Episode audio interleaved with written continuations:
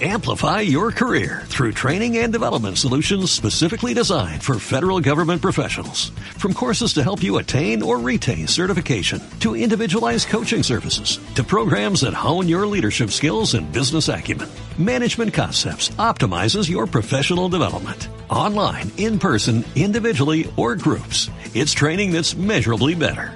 Learn more at managementconcepts.com. That's managementconcepts.com.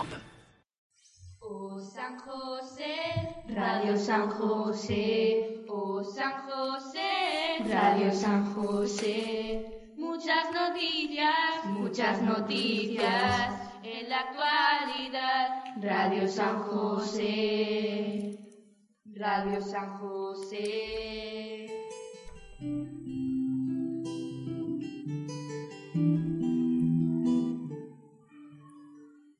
Buenas tardes, son las 5 en punto, las 4 en punto en Canarias. Bienvenidos a Más que Radio.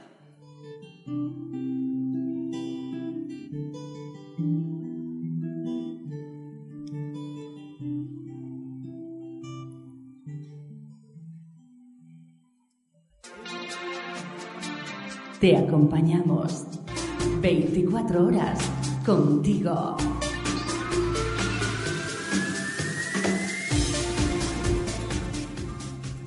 Después de las noticias de este fin de semana sobre la detención de unos menores por supuestas amenazas y coacciones a sus compañeros, hoy vamos a dedicar el programa a hablar de cuestiones relacionadas con nuestros hijos, temas de gran interés para las familias y para todos aquellos que nos escuchan.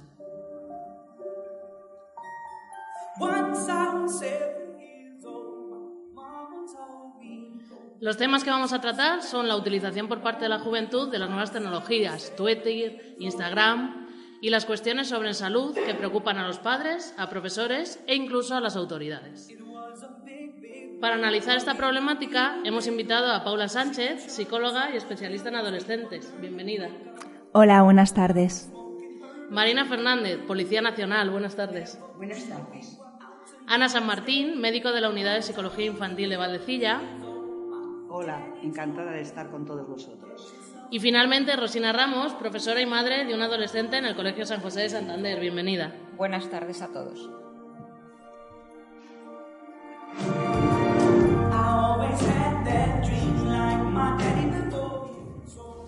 La primera pregunta que me gustaría que debatiéramos es ¿a qué edad empezamos a observar la presencia de problemas con las redes sociales? Empiezo contestando yo y creo que cada vez la edad es más temprana. Hay que partir de una cuestión. El regalo estrella de las primeras comuniones, es decir, estamos hablando de cuarto de primaria, es el teléfono móvil. A partir de ahí se convierte en un objeto imprescindible y que acompaña a todos nuestros alumnos.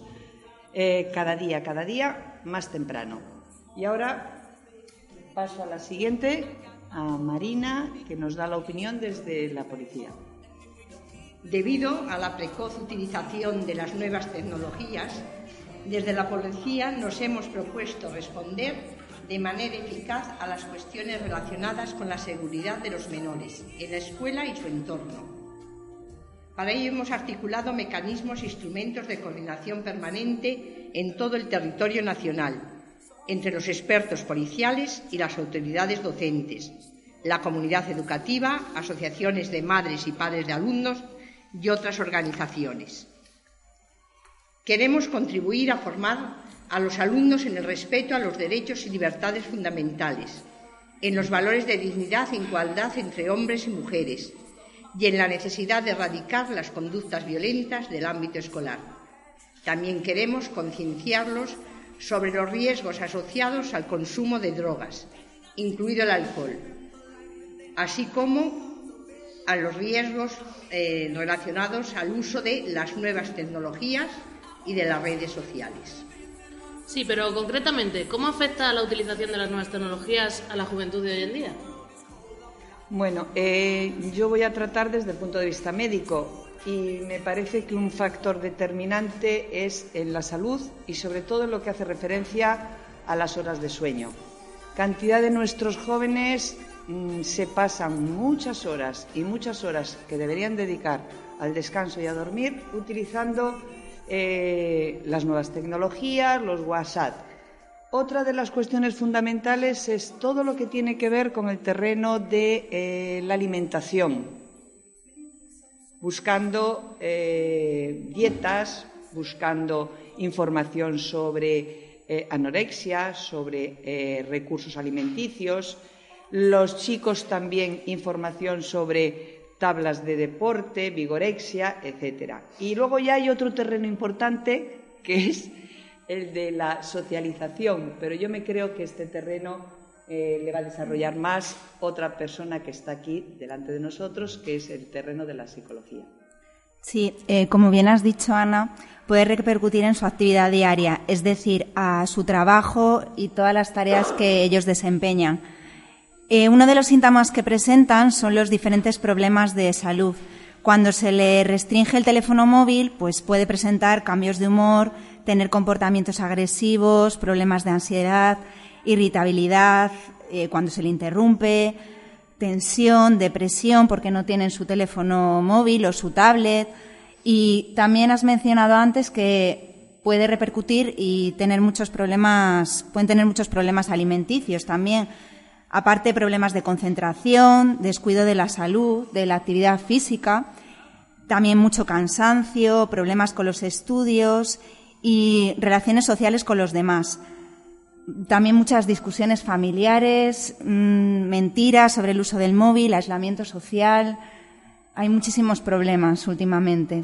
Eh, entonces, según esto que estáis exponiendo, ¿se podría hablar de que existe o puede existir una adicción a los móviles?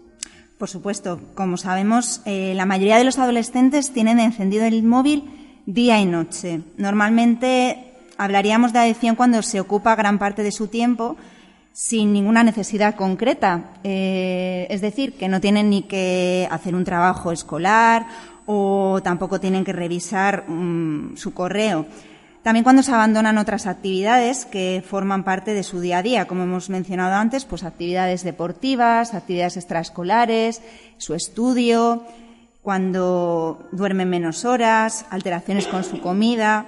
Todos estos factores reducen la privacidad, el autocontrol y ayudan a generar mucha dependencia y, abuso. Bueno, un reciente estudio de la Universidad de Harvard nos indica que en el cerebro se activan las mismas zonas que cuando hablamos de drogadicción. Por lo tanto, sí que nuestros adolescentes, si tienen un uso reiterado y una dependencia total del móvil, podemos llegar a considerar que es una tecnología adictiva.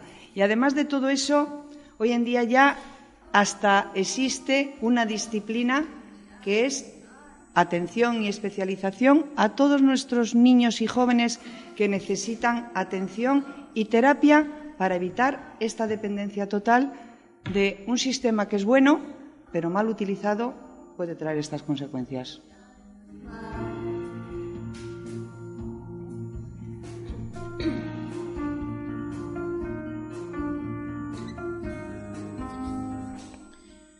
Y en el caso de los padres, eh, ¿cuándo y cómo sabemos si nuestro hijo es dependiente de las redes sociales? ¿Qué mecanismos legales existen? ¿Qué es lo que opináis sobre esto? Bueno, nosotros los padres vivimos con temor y angustia todos estos problemas, porque a pesar de la educación que les hemos dado, pues están expuestos a muchos peligros que llegan a través de la publicidad, las redes sociales o de los compañeros del colegio y los amigos, y que resultan muy difíciles de controlar. Nosotros empezamos a preocuparnos cuando vemos que nuestros hijos empiezan a participar mucho menos en la vida familiar, cuando se van aislando poco a poco en su mundo, en su habitación, se retiran de participar en cualquier actividad y ves que poco a poco se van, ¿eh? se van pues alejando de, de nosotros. ¿Y desde el punto de vista psicológico? Bien, pues deberíamos prestar especial atención si vemos que nuestros jóvenes pasan mucho tiempo en Internet sin necesidad de estarlo, como, hemos dicho antes. También es muy importante eh, fijarse en la actitud que muestran, si vemos que están muy ansiosos, si tienen, están muy irritables.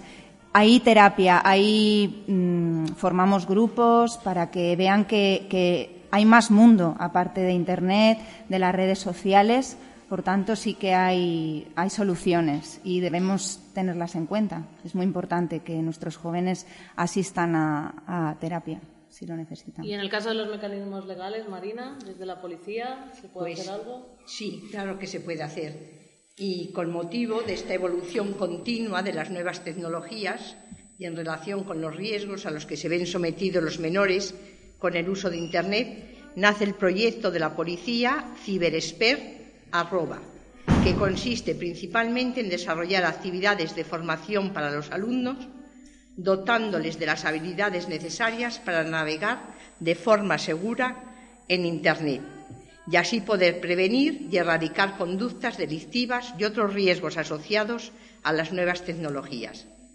Podría en este momento señalar algunos de los consejos que deben tener en cuenta los menores de edad y que por lo tanto se los dirijo a ellos directamente.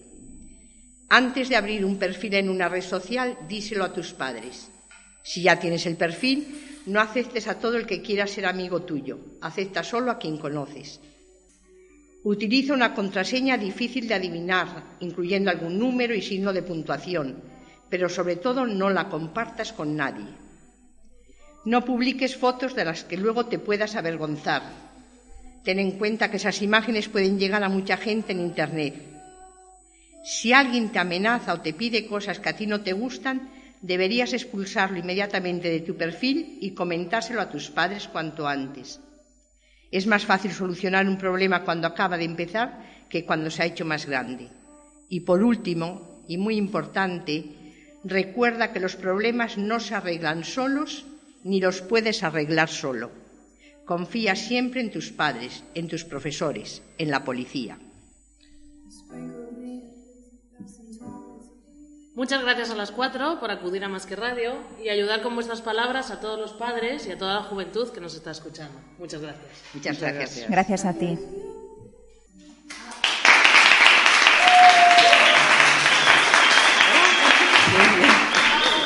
Oscar, Oscar, ¿por qué te reías?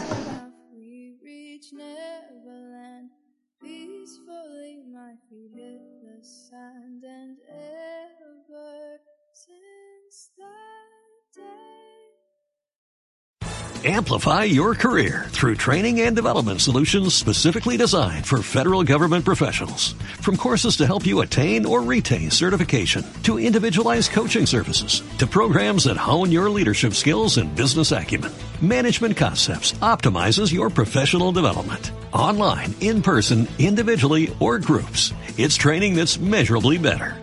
Learn more at managementconcepts.com. That's managementconcepts.com.